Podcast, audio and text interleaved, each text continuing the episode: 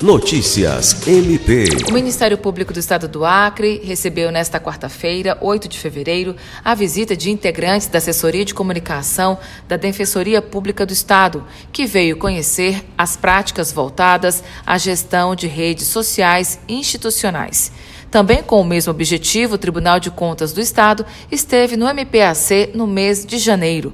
Durante o encontro realizado ontem, a diretora de comunicação, Kelly Souza, e equipe apresentaram a estrutura organizacional da DIRCOM, rotinas e fluxos de trabalho, além das estratégias desenvolvidas na produção de conteúdo para as mídias digitais, garantindo o acesso à informação e transparência para a atuação do MPAC.